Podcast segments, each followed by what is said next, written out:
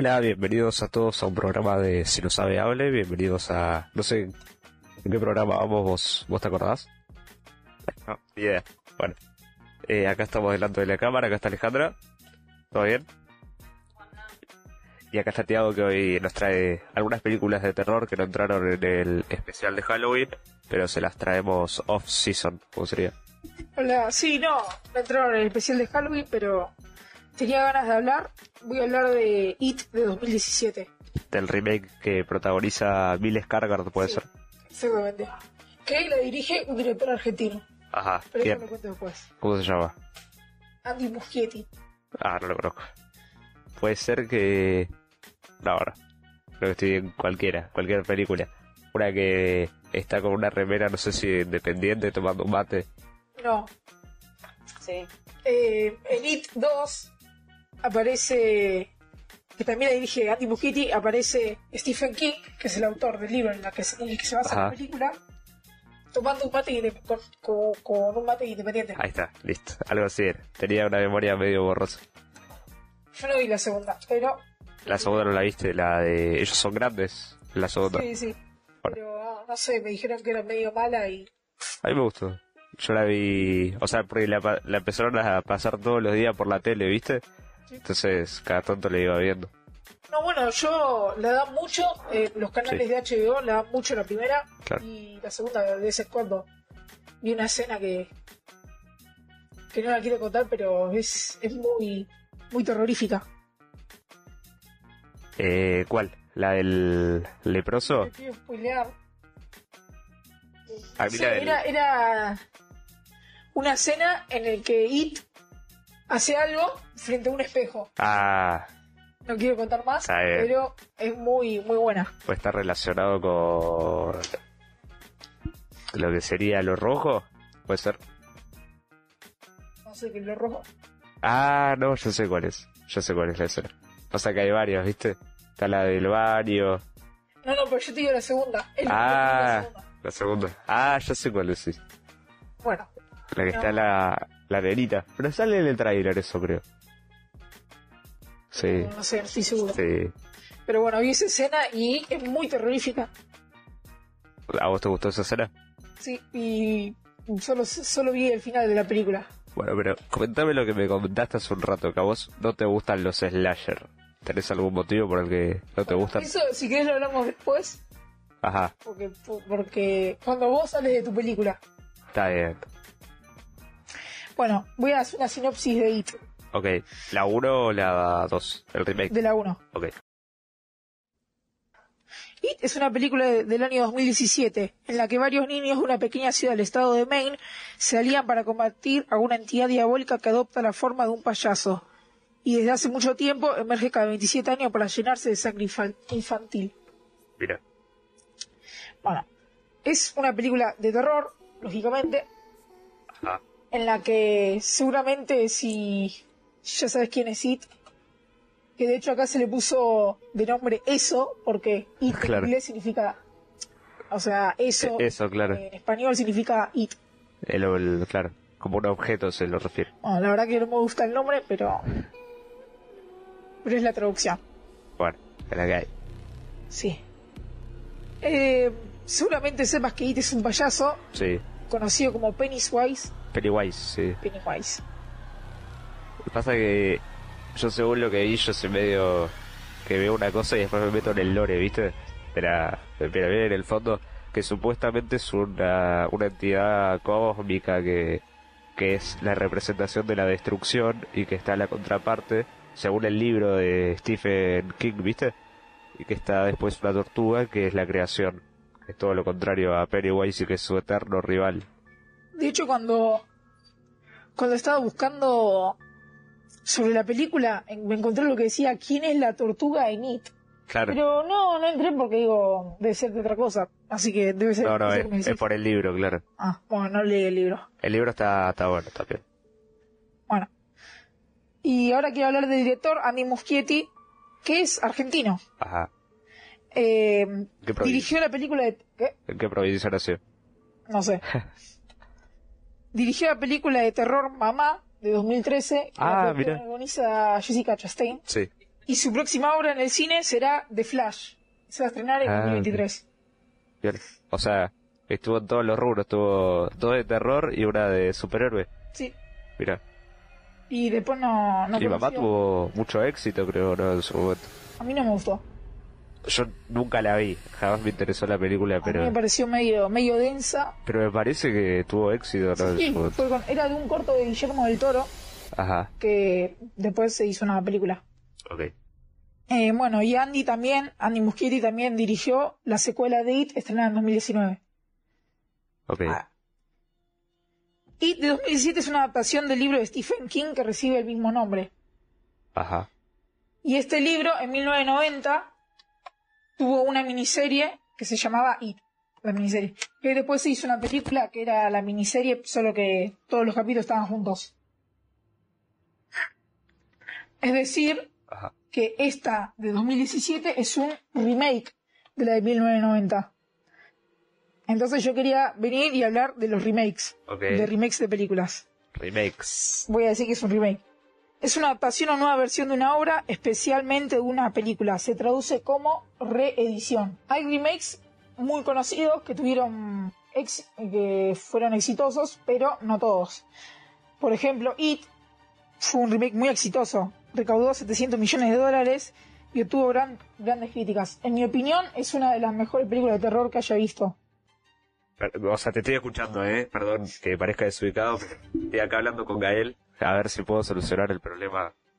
Que su- o sea, supuestamente Gael le inventó la, la radio en casa ahora. Pero sí, es un remake de, de terror, sí. Sí. Como por ejemplo, tu película favorita, Scarface,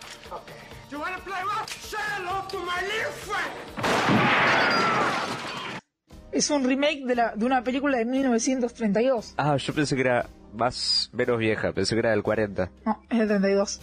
Y nada, otra película que Que el es una de las de esa es italiano, es de la mafia italiana. Sí, Creo que se llama Tony. No me acuerdo el nombre, pero el apellido era más, más italiano que Montana. Sí, porque Tony Montana es, es de es Cuba. cubano, claro. Y siempre tenía una moneda y siempre estaba así con la moneda girándola cuando iba a matar a alguien. Estaba... No la vi la película, pero vi. Yo lo vi en un video y te lo resumo. Yo también. Bueno. Esta remake de Scarface tuvo un montón de éxito y hoy en día es considerada una de las mejores películas de la historia. Fácil. Ajá. Después, otra remake es Los Infiltrados de, 2010, de, 2000 Remake de de, 2006. ¿De qué película? Remake de una película que es, eh, de Corea que se llama Infernal Affairs. Asuntos infernales. Sí, lo conozco.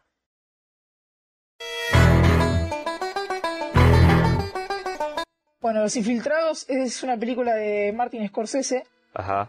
que la protagonizan DiCaprio y Matt Damon, aunque y también actúa Jack Nicholson, Ok. que es la única película por la que Scorsese ganó un Oscar a mejor director. La única. Sí. Mira. Y un remake de una película que no es tan conocida. O sea, a mí no me suena de. No, yo de hecho vi la película Los Infiltrados sin saber que, te- que era un remake. Claro. Después de Scarf y todo ya sabía que era un remake. Sí. Bueno, y ahora quiero hablar de una película que no salió muy bien, de un remake que no salió bien. ¿Cuál? Seguramente la viste. Karate Kid de del hijo de Will Smith, de del hijo de Will Smith. Mira, De- yo sabía que le ibas a nombrar porque ya me estuviste spoileando, pero a mí me gustó. Lo admito. Me, me- me pareció una muy buena película. Cuando yo cuando la vi de chiquito me entretenía, pero no. Yo la Ya. sigo viendo, tipo, la pasan por la tele y la dejo. Todo el día, todo el día. La he visto fácil 10 veces. Es muy no, buena. sí, yo, yo también, pero porque la daban siempre y no, no quedaba otra. Pero era, eh, o sea, es contenido de calidad. No, no la volvería a ver. Yo sí. Me parece que está bueno en el sentido de que Karate Kid 1 puede ser una historia muy repetitiva de que el pibe que quiere estar con la chica, pero viene uno que es más fuerte, más grandote y él empieza a hacer artes marciales. Pero esta otra no es así, es como que él quiere demostrar que puede ocupar un lugar en su nuevo hogar porque que, o sea, imagínate, te mudas a, a otro país. Cuando te mudas a ese país no te puedes adaptar, no tenés amigos, hablas otro idioma, o sea, no entendés lo que te dicen. Y encima te, eh, te bulinean. La única salida que encuentra es a las artes marciales. Y cuando va al primer dojo que se encuentra lo, lo rajan o le quieren pegar de vuelta. Y lo salva este chabón que se ha encargado del edificio creo. No me acuerdo. donde sí creo que sí. O no sé es plomero algo así. Pero bueno me parece una buena adaptación. Lo que sí no me gustó de la película que me parece que por lo menos yo en todas las veces que la he visto no lo terminé de entender porque no me quedaba tan claro que el chabón es como que tuvo, un- o sea, no sé si se le murió o el hermano o la esposa, algo así era, pero se deja tan olvidado, es como una sola escena de toda la película y después se olvida, me parece que eso está o bien de más o bien mal hecho, pero el resto de la película me parece que está muy buena y la escena de la pelea final me encanta. Me parece que está muy bien hecha. Y Jaden Smith laburó de 10. Es la única película que vi suya, pero sí, Laburó con el padre también, también laburó bien. sí, trabaja en... Trabaja en una con, eh, con Will Smith, Sí. que es el padre. Eh, la Tierra del Mariano, algo Sí, así. esa. Algo- parecido. No, fue- no tuvo muy buenas críticas, no la vi. Pero Ah, mira, a mí esa no me- tanto no me gustó, pero Karate Kid sí. No me gustó si más la que, ahora- que la original igual, pero... a lo pero- mejor si la veo ahora, Karate Kid me puede gustar más, no sé. Debería darle una segunda oportunidad. Sí, sí, a mí, me- a mí me gustó por lo menos. Yo creo que así remakes que no salieron, podemos hablar también de, de la televisión. Los remakes de dibujitos animados, Si lo sabe, Si lo sabe, si lo sabe. si lo sabe, hable. El otro día yo estaba viendo la tele, ¿viste? Y digo, ayer creo que fue, o antes de ayer. Y estaba re frustrado porque estaban pasando The Loud House, que lo pasan todo el día, todos los días en Nickelodeon. vea. eh, Disney, porque viste que sacaron Disney XD, que a veces pasaba, no sé, Kibutowski, Randy Cunningham, y me lo quedaba viendo. Porque sí, yo sigo viendo dibujitos. Cunningham no- nunca. Y a mí sí me gustaba. Era muy simple igual. O sea, todas las historias eran Yo repetitivas. cuando era chico llegaba y veía Kid vs. Kat y después Kid Butowski. Muy buena Kid vs. Kat también, pero la cancelaron al toque. Sí, La, o sea, yo, cancelaron muchas series. yo he visto muchos capítulos repetidos de Kid vs. Kat y nunca llega nada. Le pegó un narizazo al micrófono. La que también era era muy buena era Bajo Terra. Bajo Terra. Pasa A mí me que gustaba mucho la animación. a mí la historia, o sea, las los dibujitos que son así, mucho lore no me copan. ¿Viste esta que había dirigido Guillermo del Toro, creo? La había creado Guillermo del Toro, que se llama Troll Hunter, algo así. Era un dibujito. Sí, Troll Hunter. Era básicamente un pie que te- tenía una armadura y una espada, pero era mucho lore y yo me aburría el toque. Era mucha historia. Y en un dibujito no me interesa saber. Porque el pibe tenía problemas familiares, tenía quería estar con la novia, tenía problemas porque supuestamente tenía que laburar matando trolls y tenía que ir al colegio. No me interesa la historia esa, poner algo que me interese. Pasa que es como una película que te la pasan todos los días y es aburridísimo encima. No sé, a mí me pareció eso. Pero ponele, yo te digo, bueno, Disney XD, Randy Cunningham, era muy repetitiva, siempre pasaba lo mismo, siempre sabías lo que iba a pasar y me divertía muchísimo, porque estaba bien animada, tenía, dentro de todo tenía buenos chistes, o sea, no era el, el humor, pero a comparación de drama total la guardería, yo creo que, que no hay nada peor. La- ¿No la conoces? ¿Viste drama total? ¿No la viste? No, la de... la conozco. Básicamente los meten en una isla a varios personajes y... ¿Es animada? Sí. Es como Gran Hermano, pero en dibujito. Y bueno, hicieron una versión de dibujitos animados, pero bebés. No sé por qué. Y no solo no respetan que en realidad ninguno de los personajes se conocía cuando entraron de grandes, sino que meten a los personajes de bebés chistes malísimos, chistes de pedos, sin, Sí, sin historia. Y estaban dando eso en Cartoon Network y dije, ya está, voy a dejar de ver la tele. Loud House. En Disney pasaban, no sé, cualquier... Doghouse de, de Nickelodeon es la única que me gustó. Con las tortugas ninja. Pasa que el problema del Outhouse es que ya pasó el momento del Outhouse. La animación cada vez peor. Sacaron esto de los cazagrandes, ¿viste? Son básicamente los Loudhounds mexicanos. Sin, sin ningún motivo, ¿viste?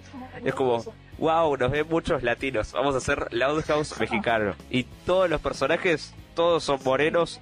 Todos se llaman Carl o derivados de Carlos. No sé, me parece que es medio Está bien el, intento, pero te salió medio medio xenofóbico el, el dibujito. Pero bueno, la animación me parece que va en decadencia y los capítulos siempre los repiten y los nuevos son aburridísimos. Pero yo encontré algo que puede llegar a revivir las caricaturas, se llama Villanos, no sé si la conoces, de Cartoon Network. No. Me gustó mucho. Eh, yo había visto cortos, creo que es de Brasil, la serie yo vi cortos hace, no sé, creo que dos años, tres años, de villanos. Y digo, eh, bueno, no la van a pasar nunca en la tele, no es un programa, o sea, no es un programa de tele, son cortos que pasan cada tanto Cartoon Network. Y el otro día lo pasaron una hora, una hora y media, chistes buenísimos, buena animación, buenos capítulos, sabes cómo va a terminar, sabes que los buenos, porque en realidad son malos, son villanos contra héroes, pero sabes que siempre va a ganar el protagonista y que el, el antagonista siempre va a perder. Es así. Pero bueno, es, es una serie muy entretenida en mi opinión. O sea, creo que si, si, van por ese camino las, los dibujitos animados se pueden recuperar, pero igual creo que ya es vieja. O sea, creo que ya pasó su, su tiempo y que recién ahora lo están dando acá, pero bueno, a mí me llegó tarde. Yo sé que ahora hay una que dicen que es muy buena, que creo que eran ocho episodios, no sé, que no la vi, que era algo de un valle. ¿Puede ser la de una piedra pelirroja? ¿No? No, no me suena. Ahí te digo. A mí Steven Universe me había copado la... los primeros capítulos. Después... No, yo pasa que veía, pero veía, no sé, cada, cada tres días. Entonces agarraba cual capítulo Nada que ver. No, no, no, es que veía historia lineal. Por eso, pero digo, desde Villanos, la última serie que me copó, así que vos digas, esta la veo por más que no la pasen, o sea, la veía seguido, o sea, capítulo 1, capítulo 2, capítulo 3, capítulo 4. Hasta que llegó el, no sé, el último capítulo que me acuerdo que vi fue uno que se fusionaba Lápiz Lazuli con Jaspe, o sea, Malaquita, no, no me acuerdo. Y se peleaban en una isla con Steven de Sandía, no sé y desde ese capítulo dije, demasiado lore, no quiero ver más esto, y lo dejé de ver. La que era graciosa era... Clarence. Clarence, sí. Clarence estaba La bien. que no me gustaba, por ejemplo... Ya terminó Clarence igual. Tío, ahora... Malísima. Nunca me enganchó. No, no, eh, Malísima. Me, reía. Malísima. Me parece muy mala, Tío Grampa. ¿Vos viste uno de los capítulos de Tío Grampa? O sea, bueno, sí. Que básicamente... Eh, es, es un capítulo literalmente que está todo en negativo, todo el programa está en negativo, o sea, violeta, verde, esos colores horribles. Y lo único que dicen los protagonistas es avena. Es súper raro, no entiendo por qué. O sea, hay cosas que vos decís, ¿por qué? O sea, ¿viste vos Esponja que cada tanto te hacen suma el personaje y lo hacen re perturbador? Sí. Bueno, Tío Grampa hacía eso cada cinco capítulos, o cada cinco segundos, o sea, no sé por qué. Sin necesidad de deformar al personaje, ni idea por qué lo hacían. Parece un dibujito medio raro encima. No sé. Igual para mí mi dibujo animado favorito creo que es, es Los Padrinos Mágicos. ¿Sabes que justo ayer estaba pensando qué pediría yo si tuviera padrinos mágicos y cómo eso me afectaría la vida? Porque vos ponele, vos le pedís a un padrino mágico, quiero tener, no sé, eh, un millón de seguidores. Y capaz, en vez de darte un millón de seguidores, no sé, en YouTube, en Instagram, en Veo un Twitch. millón de personas Sí, sí, a sí, diario. todo el día. Y es como, yo pensé, ¿eso se podrá anular? Será como, bueno, anulalo y, y vuelve toda la normalidad o no, no sé cómo, cómo es. Me acuerdo que hay capítulos que sí, todo se revierte al final, pero hay capítulos que no, que, que el problema se alarga mucho y que tienen que hacer toda una vuelta para, para poder arreglarlo. Y está bueno alguna de las reglas que tienen los padrinos que no te pueden dar plata y no te pueden hacer que una persona se enamore de vos. Pero después de eso puede- podés conseguir cualquier medio para conseguir lo que vos quieras. Porque si querés tener plata le podés pedir, una máquina que imprima plata y te la dan. O sea, es así. Encima le podés pedir lo que vos quieras, no es un genio de la lámpara, es, son padrinos mágicos.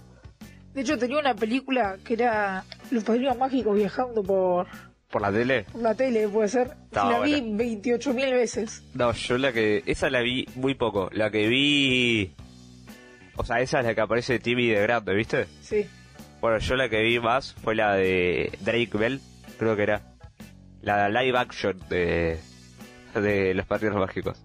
La pasaban todo el día. No la vi nunca. Bueno, es una live action, creo que hay tres. La primera la vi yo, me en realidad no me gustó, era malísima la película. La segunda malísima y la tercera malísima. Son las tres malísimas, creo que son tres.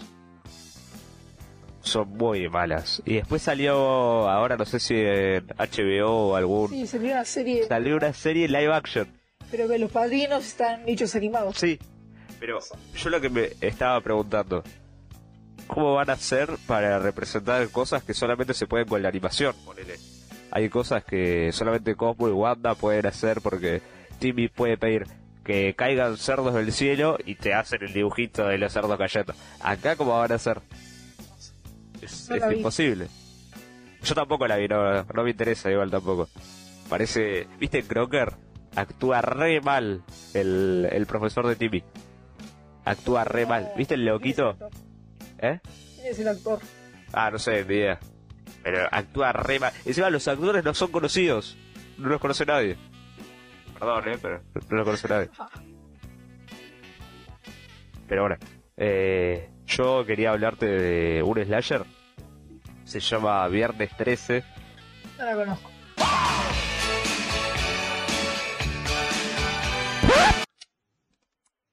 Anda, que no la vas a conocer. La conoce todo el mundo, Viernes 13. No te la crees ni vos que no la conoces, Viernes 13. Bueno, Viernes 13 es una película, ya te digo, porque me olvidé el, el apellido del muchacho. Está dirigida por John Cunningham, la primera, estamos hablando. Básicamente es de una chica que va a un campamento en el lago eh, para ser, ¿cómo se llama esto? Como el promotora de acá de los viajes egresados, pero se llama... ¿Cómo se llama? Bueno, no sé. Va para, para ser promotora, por él del, el, el campamento Crystal Lake, se llamaba. Y básicamente lo que pasa cuando llega ahí es que el encargado del lugar, el jefe, se va. Y ellos, eh, era un, todo un grupo de promotores que eran amigos, se conocían, empiezan a jugar, empiezan a hacer, o sea, se empiezan a hacer boludeces. Estaban al- haciendo cualquier cosa y arranca a llover.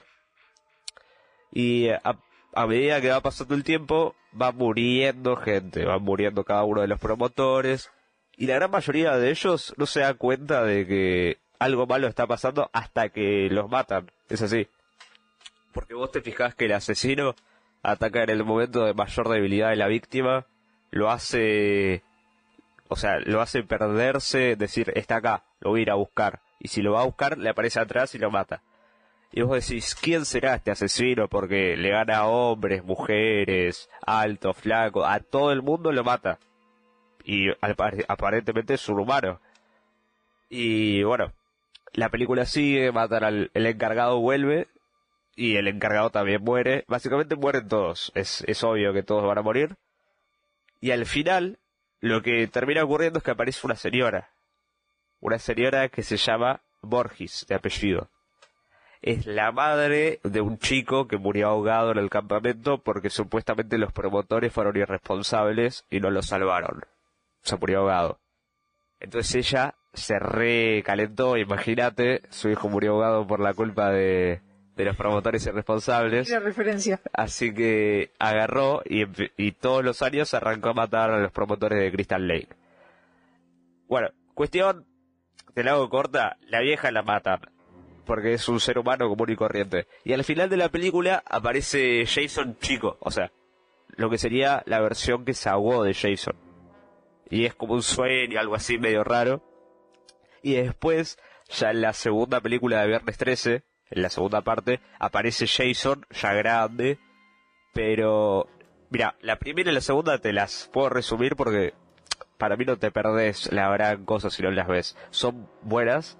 A mí me gusta más la primera que la segunda y más la tercera que todas las demás. Pero bueno, la segunda básicamente se pone una bolsa de baba en la cabeza y empieza a matar gente con, con instrumentos de granja y vestido como granjero. Pero bueno, ya la tercera le da la personalidad de esa que todos conocemos de Jason, de la máscara de hockey, el machete.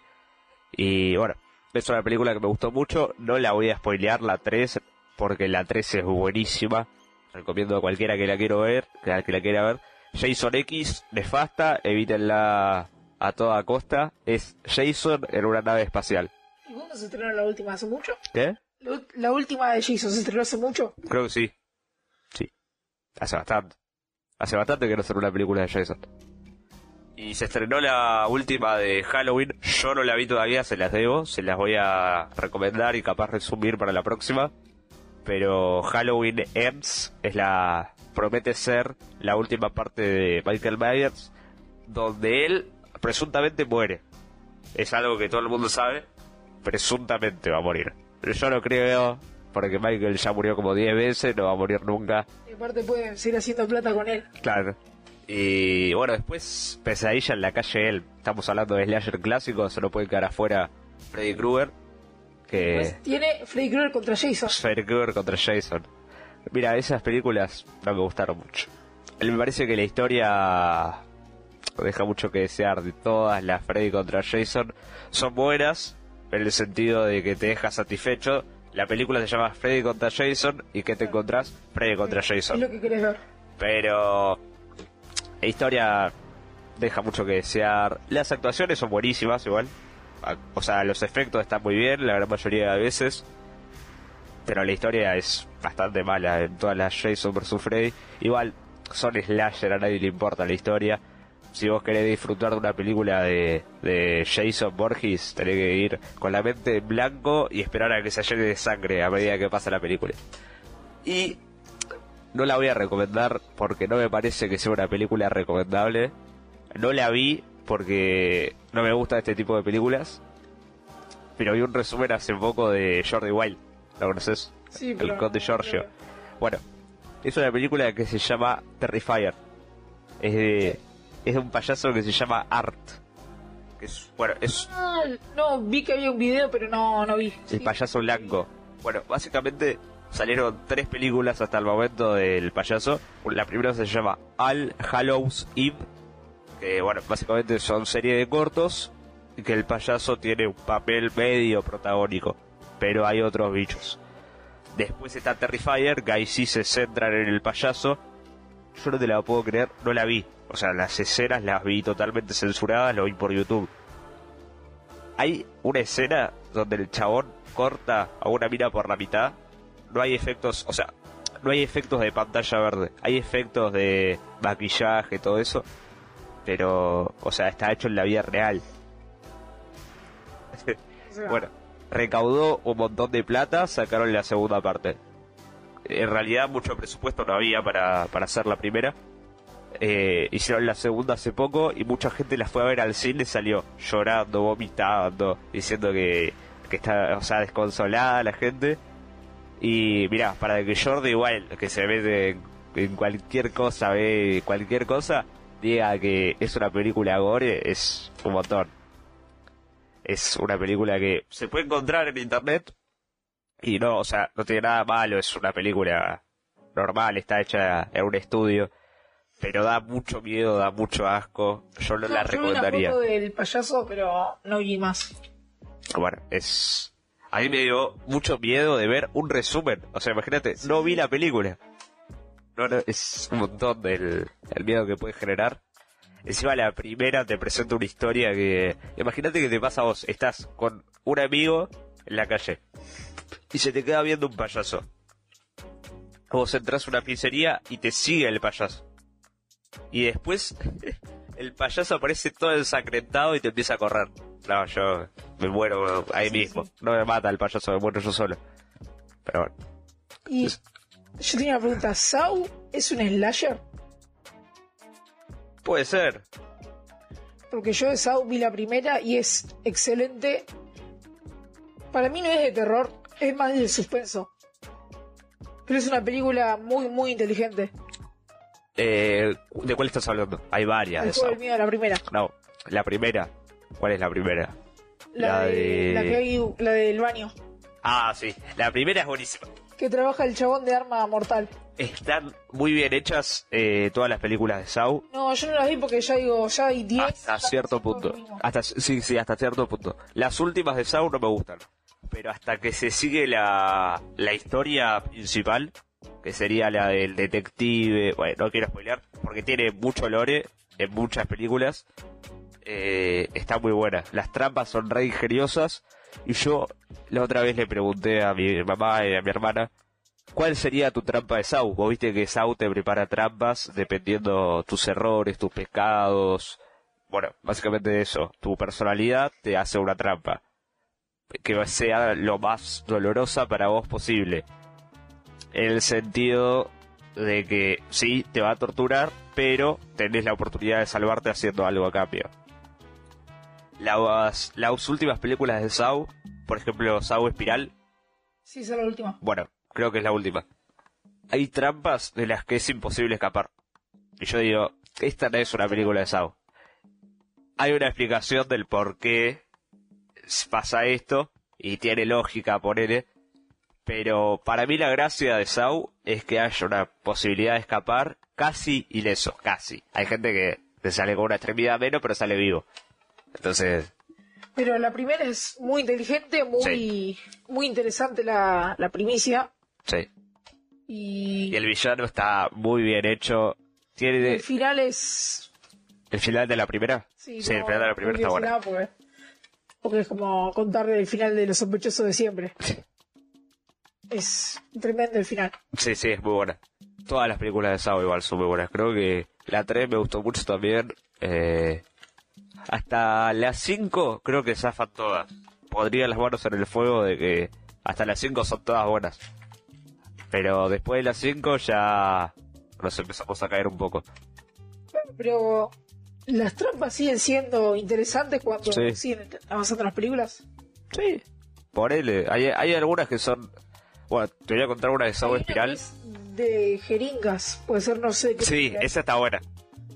Eh, no sé cuál estás hablando vos, pero hay varias de jeringas. Hay una por L de que a una mina le inyectan. Bueno, en realidad. Lo cuento, lo cuento, ya fue. Eh, a una mina le inyecta un veneno Jigsaw. Y básicamente le da el antídoto y le dice: uno es sal, algo así. El otro es, o sea, agua con sal. El otro es un ácido que te va a destrozar. Y el otro es el antídoto. Y la pregunta es, ¿cuánto vale una vida para vos? Y le pone a, a la jeringa, no sé cuánto, o sea, un valor de plata. Se conectó a él, me parece. Le pone, ponele, a una jeringa le pone, no sé, 70 dólares. A otra le pone 700 dólares. Y a la otra le pone 7 centavos. Y la piba no sabe qué hacer, ¿viste? Igual esa trampa es re fácil. Yo lo que hubiera hecho sería tirar la, un poquito de todas las jeringas al piso. Si alguna corroe el piso, ya sé que es el ácido. La otra, para saber cuál es cuál, me tiro una a la boca. Y si una tiene gusto a sal, ya sé que es la sal, me inyecto el, el antídoto. Siempre me pienso las, las soluciones de Saw. Pero la solución era básicamente que ella había matado a una mujer y le robó 7 centavos, o algo así. Entonces, esa era la solución del acertijo. Tiene lógica, está bien hecho, tiene una explicación. Me gustó. Simplemente buena trampa. Después hay otra que le hace meter las manos, creo. Y hay un montón de jeringas alrededor, o en la cara creo que era. Creo que era la cara. Y hay un montón de jeringas y se le van todas inyectando y le van vaciando. No me acuerdo, creo que era un ácido también. No, yo vi una imagen que era así, era de una mina que tenía inyectada. y- Bueno, pero las películas son buenísimas. No siempre es el mismo villano, porque va cambiando dependiendo de la película que estés viendo. Así que las trampas cambian dependiendo quién las hace y tiene mucha lógica. Por ejemplo, un Saw Espiral no las hace el mismo porque ya está... O sea, es otro el que las hace, las trampas. Y... Sin embargo, la, la primicia de la película es la misma, las soluciones de las trampas nada que ver. Porque mientras que en una podés salvarte de alguna forma, este muchacho que hace las trampas en Sao Espiral, o muchacha, eh, por una trampa, te la voy a contar, básicamente lo, lo pone en, colgado en una silla, colgado en las vías del tren de un tubo, y acá, en la lengua, tiene algo que si él se baja de la silla, se le corta la lengua. Y está viniendo el tren. Entonces, ¿cuál sería la mejor solución? ¿Cuál es? Te cortas la lengua, te vas a morir. Porque si te corta la lengua por acá, te morís. Si te esperás, te vas a morir. La única solución sería ponerle colgarse arriba del tubo, pero también te puedes colgar, cortar la lengua solo. Es una trampa muy mal hecha. En realidad no está mal hecha, porque para matar a alguien es buenísima. Solo que Pero no es el objetivo de, de Sau. El objetivo es que aprendan de sus errores o que mueran. Una de dos. Pero bueno, eso no era para aprender de sus errores, era para liquidarlos de una manera elegante.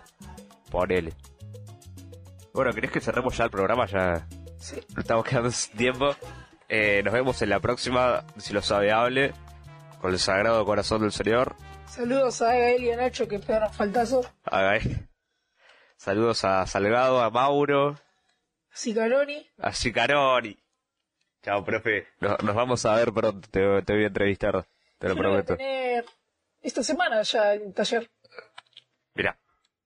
Ya lo vas a poder convencer vos a. Me voy a convencer. ¿En la entrevista? Sí. Igual yo tengo que cumplir también. Nos vemos, nos dejamos con lo que se llama outro acá en el OBS, que básicamente hago así. Y salió re mal.